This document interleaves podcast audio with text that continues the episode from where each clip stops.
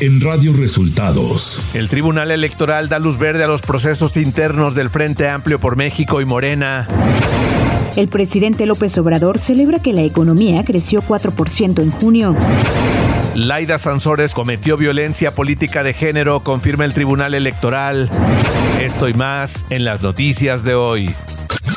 Este es un resumen de noticias de Radio Resultados. Bienvenidos al resumen de noticias de Radio Resultados. Hoy es 20 de julio y ya estamos listos para informarle Valeria Torices y Luis Ángel Marín. Quédese con nosotros, aquí están las noticias. La mañanera.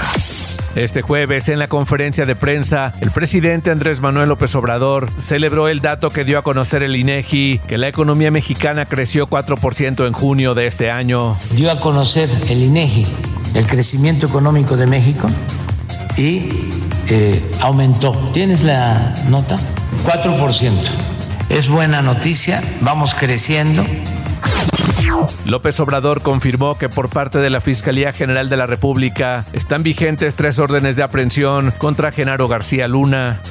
Hace como dos o tres días aquí se preguntó si se tenían denuncias contra García Luna en México y tengo entendido que ayer la Fiscalía dio a conocer que sí hay denuncias presentadas contra García Luna.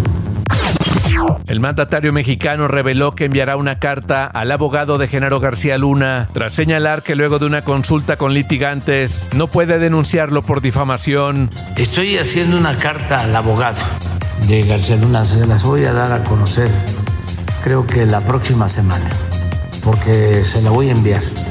Resulta que hice una consulta con abogados y está eh, muy protegido el abogado de García Luna por las leyes, goza de impunidad y no se puede, no procede Andrés Manuel López Obrador rechazó haber discriminado a Santiago Krill por el color de su piel y ojos y dijo que desconocía la existencia de la discriminación inversa.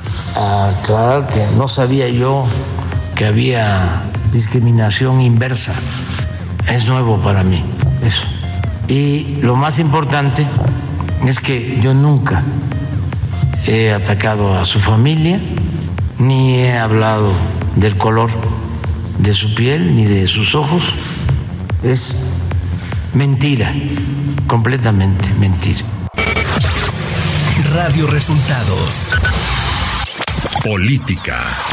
El Tribunal Electoral del Poder Judicial de la Federación determinó este miércoles dar luz verde al proceso interno del Frente Amplio por México. No obstante, ordenó al INE la definición de los lineamientos generales y de fiscalización, el origen y uso de los recursos empleados en los procesos inéditos tanto de Morena como de la alianza opositora para la selección de su candidato a la presidencia.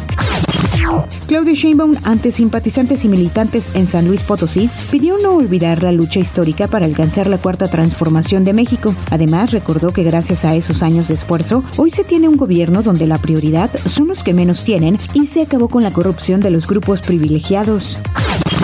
Xochitl Galvez tuvo un encuentro con líderes empresariales en Morelos, donde afirmó que machos como el presidente López Obrador se ha encontrado muchos y a todos los ha vencido, narrando su experiencia de cómo su padre, con su actitud machista, no quería que ella asistiera a la secundaria.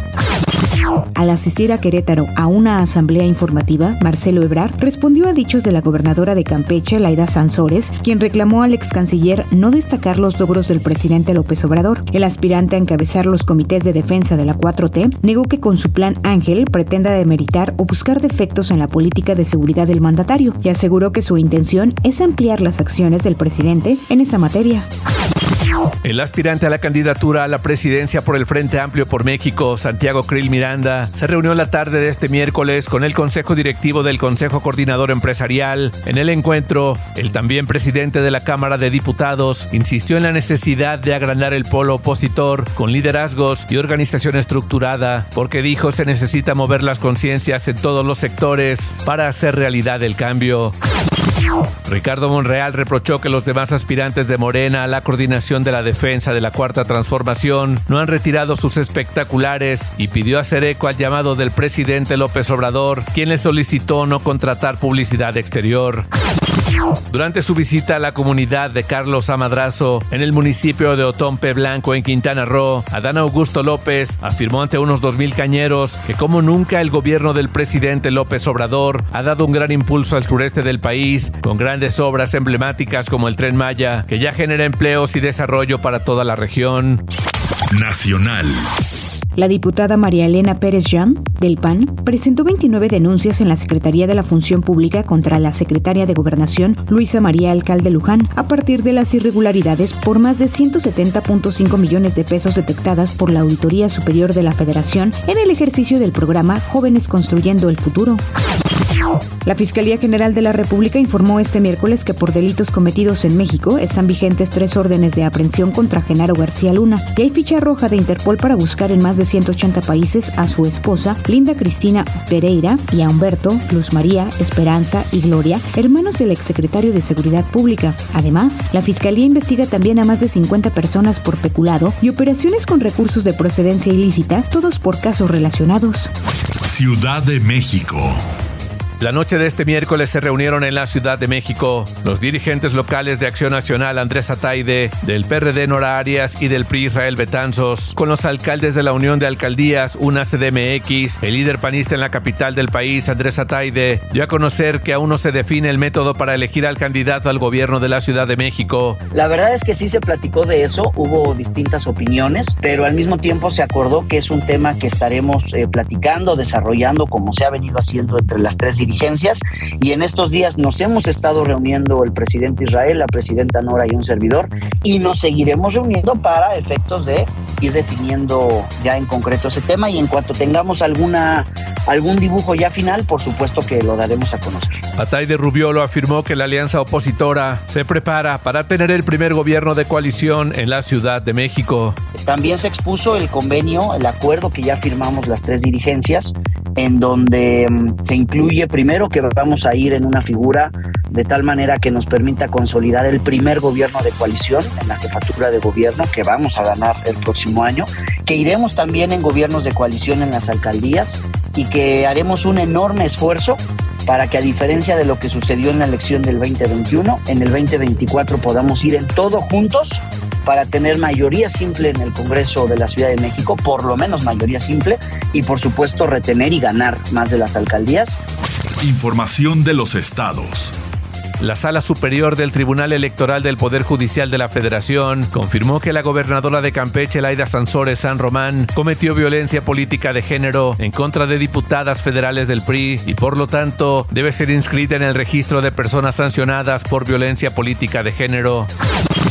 El INEGI dio a conocer este miércoles la encuesta nacional de seguridad pública urbana, la cual reveló que el 62.3% de personas mayores de 18 años en México consideran inseguro vivir en su Las ciudades mexicanas donde la población se siente más insegura son Fresnillo, Zacatecas Capital, Ciudad Obregón, Ecatepec de Morelos, Irapuato y Naucalpan. Por el contrario, las ciudades donde los habitantes se sienten más seguros de vivir son San Pedro Garza García Nuevo León, la alcaldía Benito Juárez en la ciudad de México y Piedras Negras, Coahuila, la alcaldía Coajimalpa en la Ciudad de México, Saltillo, Coahuila y Tampico, Tamaulipas. Los restos mortales de por lo menos 14 personas fueron encontrados por elementos de la Fiscalía General del Estado de Baja California, autoridades locales, federales e integrantes del colectivo de búsqueda de desaparecidos Madres Unidas y Fuertes encontraron un panteón clandestino ubicado en la localidad de Miguel Alemán, limítrofe entre Baja California y Sonora. Este podría ser el sitio de inhumación clandestino más grande encontrado en el Valle de Mexicali hasta el momento. Economía. El INEGI dio a conocer el indicador oportuno de la actividad económica, el cual señala un crecimiento del PIB de 4% anual en el mes de junio, su mejor dato desde octubre de 2022, superando el 3.6% del mes de mayo. Radio Resultados Internacional. Este jueves ocurrió un tiroteo en Nueva Zelanda, sede de la Copa del Mundo Femenil de la FIFA 2023. Se dio a conocer que un hombre armado irrumpió en el lugar en el que se construye un rascacielos en el centro de Auckland, abriendo fuego contra los trabajadores y matando a dos personas. El agresor fue encontrado más tarde sin vida después de un tiroteo con la policía, durante el cual un agente resultó baleado. Cuatro civiles también sufrieron lesiones. El tiroteo ocurrió cerca de los hoteles en los que se hospedan varias elecciones. El primer ministro neozelandés Chris Hipkins, subrayó que el torneo continuará conforme a lo planeado. El régimen de Corea del Norte afirmó este jueves que la llegada a Corea del Sur de un submarino estadounidense con armamento nuclear puede reunir las condiciones para que Pyongyang utilice armas nucleares, señaló el ministro de Defensa de Pyongyang, Kang Sung-nam, en un comunicado. Cientos de manifestantes asaltaron la embajada sueca en el centro de Bagdad la madrugada de este jueves, escalando sus muros e incendiándola en protesta por la esperada quema de un Corán en Suecia. La Unión Europea ha decidido este jueves prorrogar seis meses más todas las sanciones económicas que pesan contra Rusia por la invasión de Ucrania, medidas que representan una desconexión comercial con el país y, en el caso de sectores como el energético, un giro a la política de Europa. Deportes.